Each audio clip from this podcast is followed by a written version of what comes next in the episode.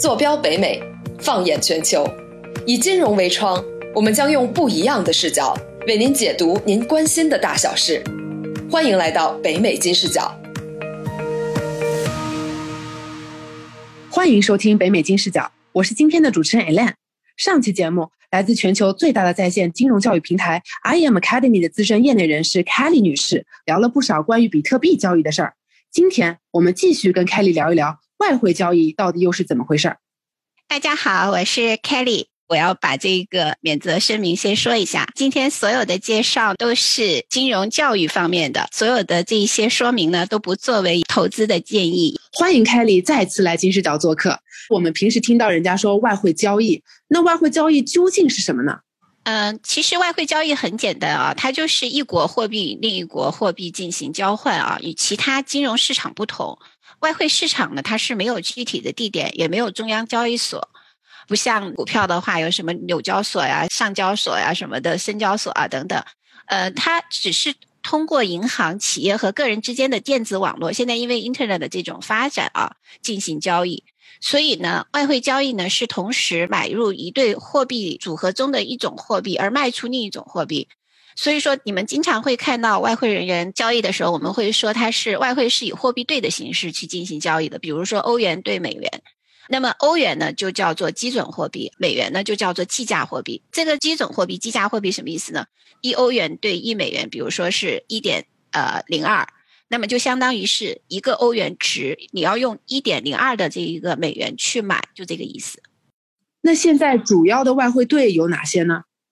外汇兑的话，大家都知道七种主要的货币，就是盯住美元的这些货币兑，大家都知道，比如说 USD CAD，然后呃 AUD USD，然后呃 GBP USD。EURUSD 等等这七种，这就是盯住美元的。那么还有一种就是交叉货币，就是不带美元的，比如说 EURCHF，就是除了美元的之间的那些国家的这种交叉货币。第三种呢，就是那种少见的货币或者外来的货币，比如说美金兑港币、美金兑南非币等等，这样子，基本上就是三大类。那在每一个类别里都有什么样的参与者呢？外汇交易当中呢，像商业银行。那些投行那些大的啊都在里面，然后中央银行它虽然不参与外汇交易的这一个，但是它的货币政策可能会对外汇交易的这些有一定的影响。另外还有就是跨国企业，呃，比如说苹果公司，它在日本买元器件，他就得把美金换成那个国家的货币，然后去进行购买。那么当他把那里国家的钱收回来之后，他要去换回美金拿到回的美国的时候。这些跨国企业，他们之间进行的大量的外汇交易也都是有的。那么还有就是基金经理啦、对冲基金啦，还有就是外汇交易公司。最后呢，就是像我们这种零售的市场，比如说我们个人，我们这些小企业，外汇每天的交易量它是有六点八万亿左右。那么就是像股票呢，一天也才五百亿。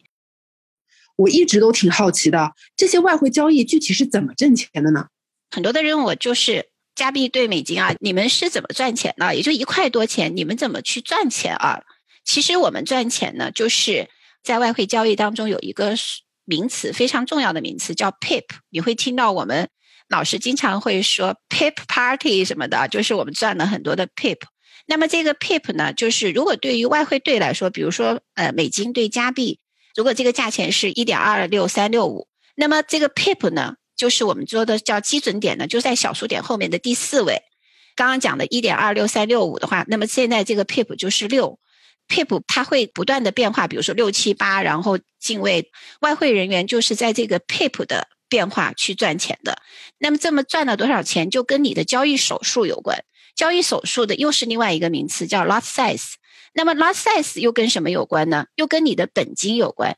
就是说，你有多少本儿，你就能够去交易多少手。那么交易手数呢，有三种基本的形式。第一种就是一个标准手，一个标准手就是你要买十万个单位的 currency，就是比如说美金对加币，我要买十万的这样子的美金，那么这叫一个标准手。那么一个标准手，我如果是用一个标准手去交易的话，我一个 pips 的变化对应的话就是十块钱。比如说我刚刚这个加币对美金，我赚了二十个 pips。如果我是用的一个标准手去交易的话，那我就用十块钱乘以二十，那我就赚了两百美金。就是这么来的，这是标准手。然后还有一个迷你手，迷你手就是买一万个单位，那么它的 position 就是写的是零点一，也就是一个 pip 赚一块钱。然后还有微小手，就是零点零一，一个 pip 赚十分，也就是这个 lot size 交易手数和这个 pips 两个相乘的这样子的关系，造成了我们交易人员赚钱的这样子。比如说像我今天早上一分钟赚了五十个 pips，那么如果有些同学是一个标准手进去的，那么他就是十乘以五十，那么他就一分钟赚了五百美金。如果他是迷你手进去的，他是零点一的进去的，他就是一块钱一个 pip，那他只赚了五十块钱。如果是微小手进去的，那他就赚了一毛钱乘以五十，那他就赚了五块钱。所以说这个当然也不是说就是一或者是零点一或者是零点零一的这样子的交易手数。我有五万块钱，我可能我就可以出五万个标准手。如果今天早上有些同学是五万块钱的标准手，那他就是五十乘以五十，那他一分钟就赚了两千五百美金。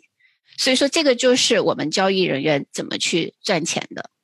上次节目你也提到过，外汇交易的策略其实可以用到比特币交易上。那您能不能跟我们说一下，外汇交易到底有哪一些比较常用的策略呢？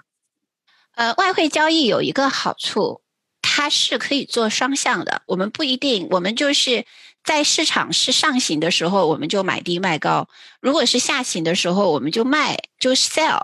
我们就做空它这个概念，很多的人很难理解怎么是做空啊？做空的时候，比如说我在这一个做空这一个呃美金，比如说美金现在它是一点二七，我认为它会跌到一点二六。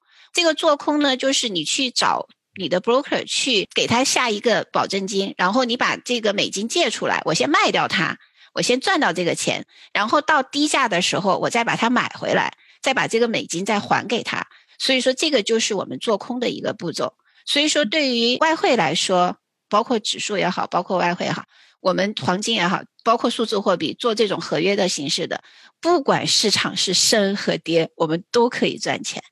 所以说，都都挺 happy 的。呃，那么你刚刚讲到的，就是做外汇交易的这些策略是非常非常多的，指标就有几千种。所以说，最重要的就是找到你自己喜欢的一个策略。我查资料的时候发现有一个名词叫做做市商，您能不能具体跟我们讲一下这个是什么意思呢？呃，我们这种个人的零售的市场的话，我们都是通过叫外汇交易商来进行交易的。那么外汇交易商也是非常非常的多，你要看它的交易方式是什么样子的。外汇交易商因为现在都是在网络上进行，呃，交易方式有两种啊。一种就是有处理平台的模式，就是叫 dealing desk，简称 DD，和无处理平台的模式，就 low dealing desk，叫简称 NDD 啊。那么有处理平台的这种 DD 的这种外汇交易平台呢，就叫做做市商。它简称 market maker，你会看到好多的这些交易商，这个后面它会写上一个 MM，就是 market maker，就是一个做市商。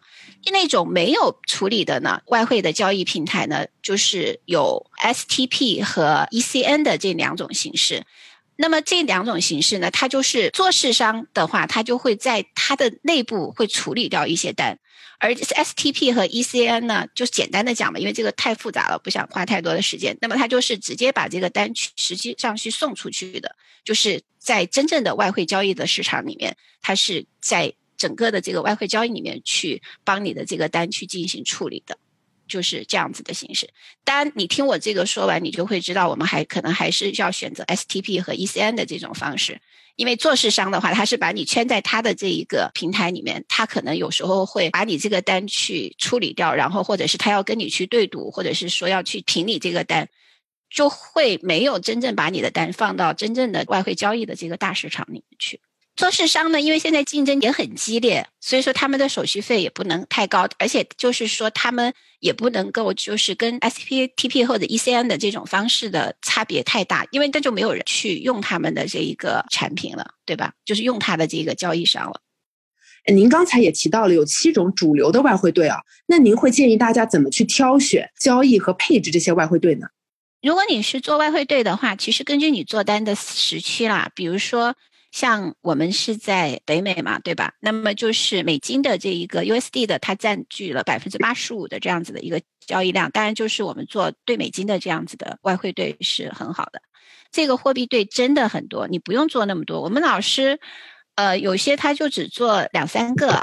比如说 GBP USD 或者 EUR USD，EUR USD 的话是点差最小，而且是最 popular 的一个，你可以就选做这个，或者是像我们有些同学在我们在加拿大，他们喜欢做 USD CAD 的，也都可以。这个就是根据你自己的喜好，而且选了以后就最好就是跟他做好朋友，就把他的脾性啊什么的都了解清楚。学院有一个老师，呃，他是做伦敦盘的，他每天晚上就做五个币。就上万的收入呀，就真的挺让人心动的。到底是什么因素会影响这个汇率的波动啊？这个影响汇率的因素啊，大概有八个因素。